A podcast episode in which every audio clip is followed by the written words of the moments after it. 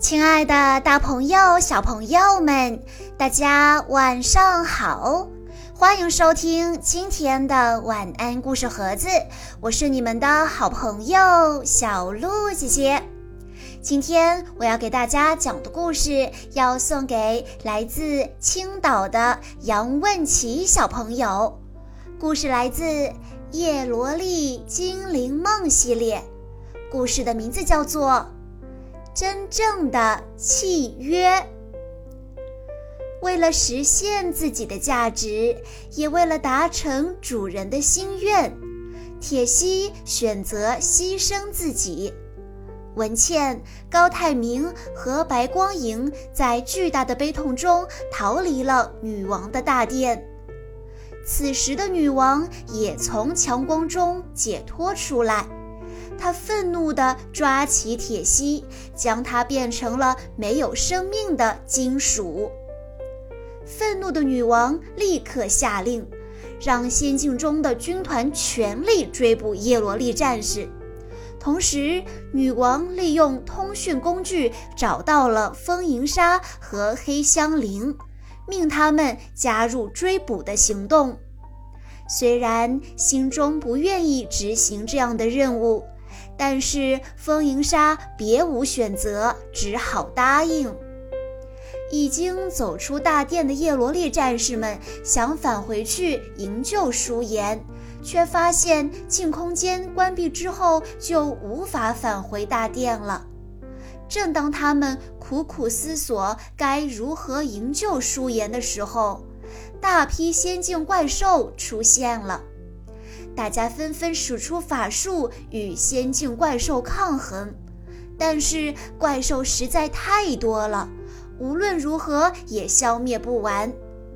正在这时，舒颜和茉莉突然出现，撞飞了正要攻击他们的怪兽。舒颜向大家讲述了刚才的经过。也正在此时，高泰明和白光莹带着悲痛欲绝的文倩逃出大殿，与叶罗丽战士们会合。高泰明还想说些什么，陈思思却提醒他注意眼前的敌人。大殿门口，女王召唤来的怪兽越来越多。幸好高泰明和白光莹使出光魔法，用强光打退了怪兽们，带领叶罗丽战士突破了包围圈。叶罗丽战士和高泰明等人一起来到了返回人类世界的选择地，但是高泰明和白光莹没有缔结真正的契约，无法通过魔法书的认证。这时，心灵出现了，他引导高泰明和白光莹缔结了正式的叶罗丽契约，并认证通过了文倩的契约。从此，高泰明和白光莹、文倩和铁西就拥有了真正的契约。话说，荒石救了菲灵，齐娜也履行诺言，带荒石来到了人类世界。可是荒石并没有变成娃娃，而是变成了一块中心部位镶嵌着宝石的石头。齐娜和菲灵重新回到了娃娃店，看到复活的菲灵，心灵十分惊喜。但是荒石的到来让他倍感意外。听取了荒石的十只言后，心灵收留了荒石。荒石想尽快接触人类，便请求心灵立刻为他寻找主人。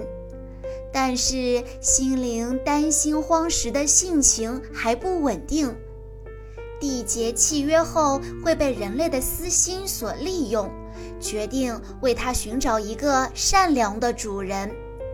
这时，恰好一个叫做莫莎的漂亮女孩走进了娃娃店，黄石便让自己中心的宝石发光，成功吸引到了莫莎的注意。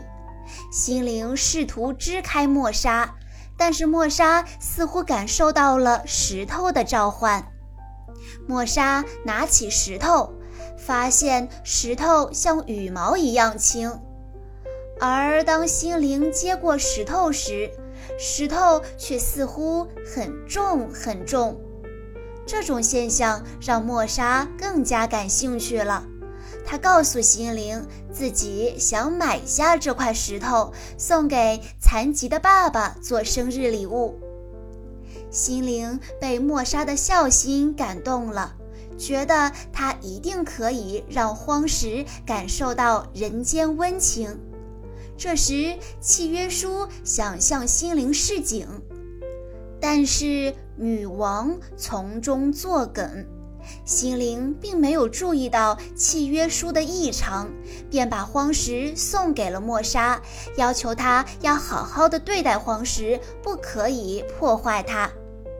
莫莎爽快地答应了心灵，但是离开娃娃店之后，她却变成了另外一副样子，甚至还想把荒石中心的宝石取出来做项链。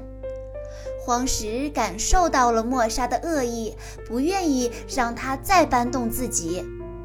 莫莎执意要取出宝石，却在无意中触碰到了荒石的心脏，使荒石变成了有生命的娃娃。